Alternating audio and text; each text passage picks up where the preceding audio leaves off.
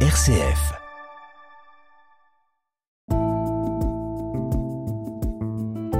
Regard chrétien sur l'actualité. Dorothée Scholz.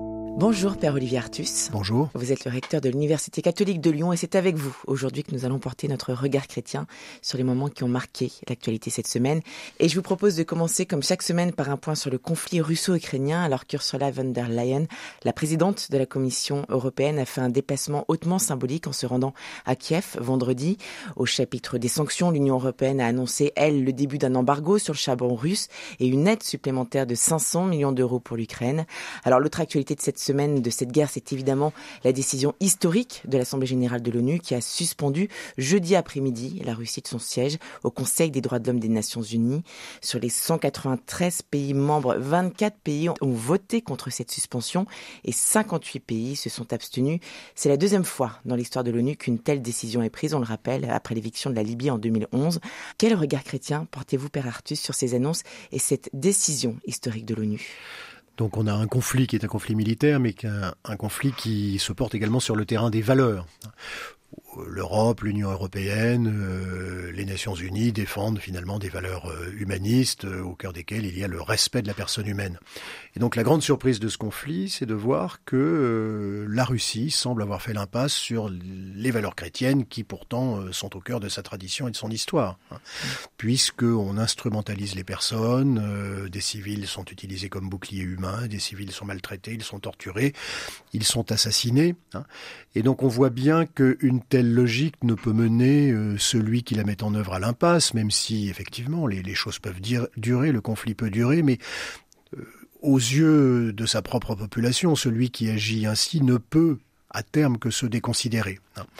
Alors la difficulté pour pour euh, l'Union européenne, pour l'Europe, pour le temps, c'est de ne pas se laisser entraîner sur euh, le terrain d'une perte de valeur liée à la guerre. Et donc on est finalement euh, dans une coopération, je dirais, des puissances européennes et nord-américaines avec les Ukrainiens dans ce que nous pouvons considérer comme une guerre juste. Hein. donc c'est une, notion à laquelle la tradition chrétienne a réfléchi depuis longtemps, au Moyen Âge en particulier et jusqu'à aujourd'hui. Hein, mais on, peut considérer effectivement que euh, voilà, face à une agression injuste, la seule réponse possible aujourd'hui pour les Ukrainiens est de mener une guerre juste qui tente de respecter les valeurs auxquelles, semble-t-il, l'ancien partenaire et aujourd'hui devenu ennemi russe ne souscrit plus. Euh, retour en France, à Lourdes plus précisément, où les évêques de France étaient réunis cette semaine pour leur assemblée plénière de printemps. Au programme, une messe en hommage aux Ukrainiens, la conclusion de la séquence consacrée à l'écologie intégrale, l'évaluation des mesures prises après les rapports de la SIAZ, et puis la réélection jeudi de Monseigneur Éric de Moulin-Beaufort à la présidence de la conférence des évêques de France. Alors quel regard portez-vous déjà sur cette réélection? Et puis évidemment sur les travaux réalisés, présentés et les suites à venir? Je pense que les, sujets euh, que vous venez d'énoncer euh, disent au fond l'ampleur des crises euh, que l'Église, mais l'Église comme un acteur de la société a aujourd'hui à, affronter. Il y a une crise écologique qui est une crise terrible, qui, qui concerne l'humanité tout entière, et donc voilà. Donc la, la réponse de l'Église, c'est de dire ne, ne, prenons pas le problème climatique simplement d'une manière technique ou mécanique, mais articulons cette question climatique avec la question de, de l'homme au plus large et de l'éducation, de l'économie du partage, etc. Mais quand même, il y a une crise majeure, non résolue, qu'il va falloir affronter. Bon, deuxième crise euh, que vous venez de citer, euh, c'est la, la, crise de la pédophilie dans l'Église euh, et dans la société, mais dans l'Église particulièrement. Et l'on voit qu'il a fallu des réponses à la hauteur d'une crise dont on ne soupçonnait pas jusqu'à il y a peu l'ampleur. Hein.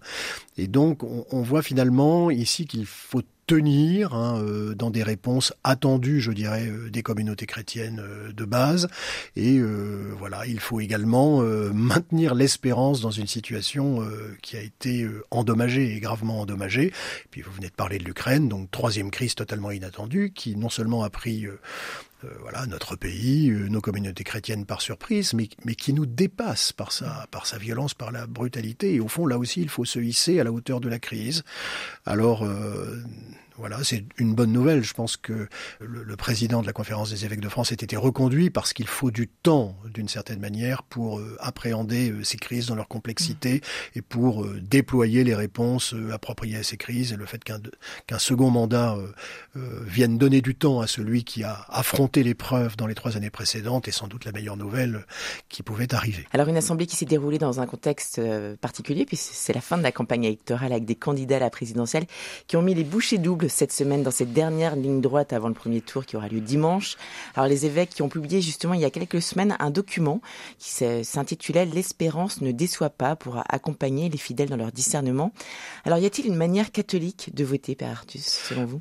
Je pense au fond qu'une communauté nationale, c'est un petit peu comme une communauté chrétienne. C'est-à-dire quand vous êtes euh, prêtre, évêque, diacre, euh, responsable de communauté, vous avez pour charge de, faire vivre les uns et les autres, mmh. les uns avec les autres. Donc euh, après l'élection, euh, quel que soit le président de la République, euh, voilà, il aura à faire vivre ensemble une communauté nationale où la campagne électorale l'a montré de manière claire. Il y a les uns et les mmh. autres qui n'ont pas tout à fait les, les, mêmes orientations, mais quand même on peut se donner, oui, d'un point de vue chrétien, des critères de discernement que nous connaissons bien. Bon, il y a d'abord le critère du bien commun, voilà, que le bien commun dépasse toujours le, la satisfaction de, de biens particuliers. Il y a évidemment évidemment le, euh, la prise au sérieux de la réalité contemporaine. Et on, citait tout à l'heure euh, la crise écologique. Je, je, je ne vois pas qu'un programme présidentiel puisse aujourd'hui faire l'impasse sur cette réalité. Et puis il y a également le, le, donc le vivre ensemble de la communauté nationale telle qu'elle est aujourd'hui.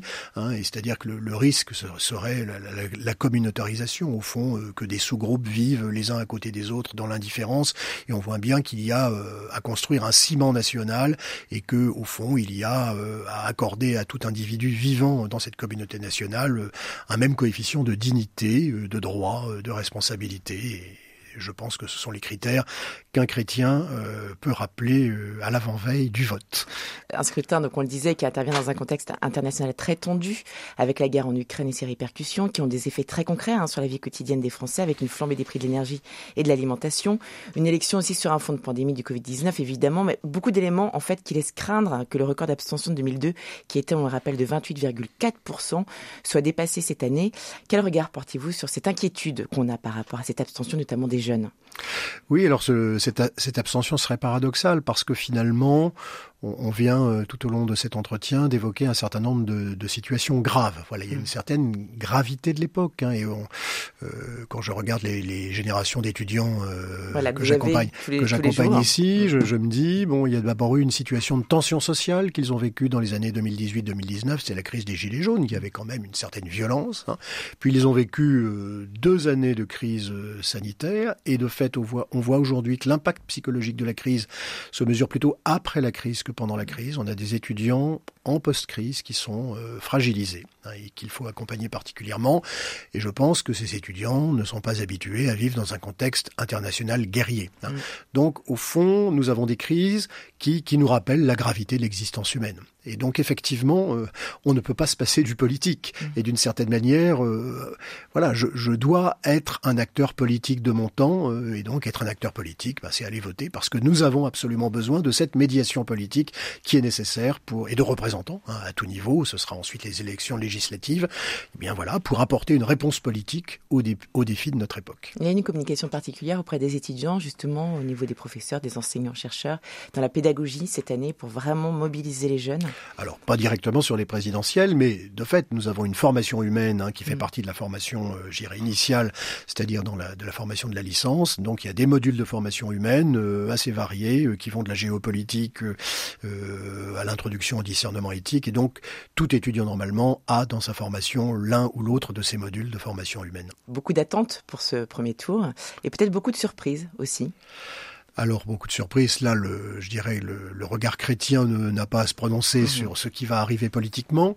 Hein. Ce qui est sûr, c'est qu'il y aura un deuxième tour et que, évidemment, il ne restera que deux candidats et que, euh, au fond, euh, un bon nombre de Français vont se retrouver sans le candidat de leur choix au deuxième tour.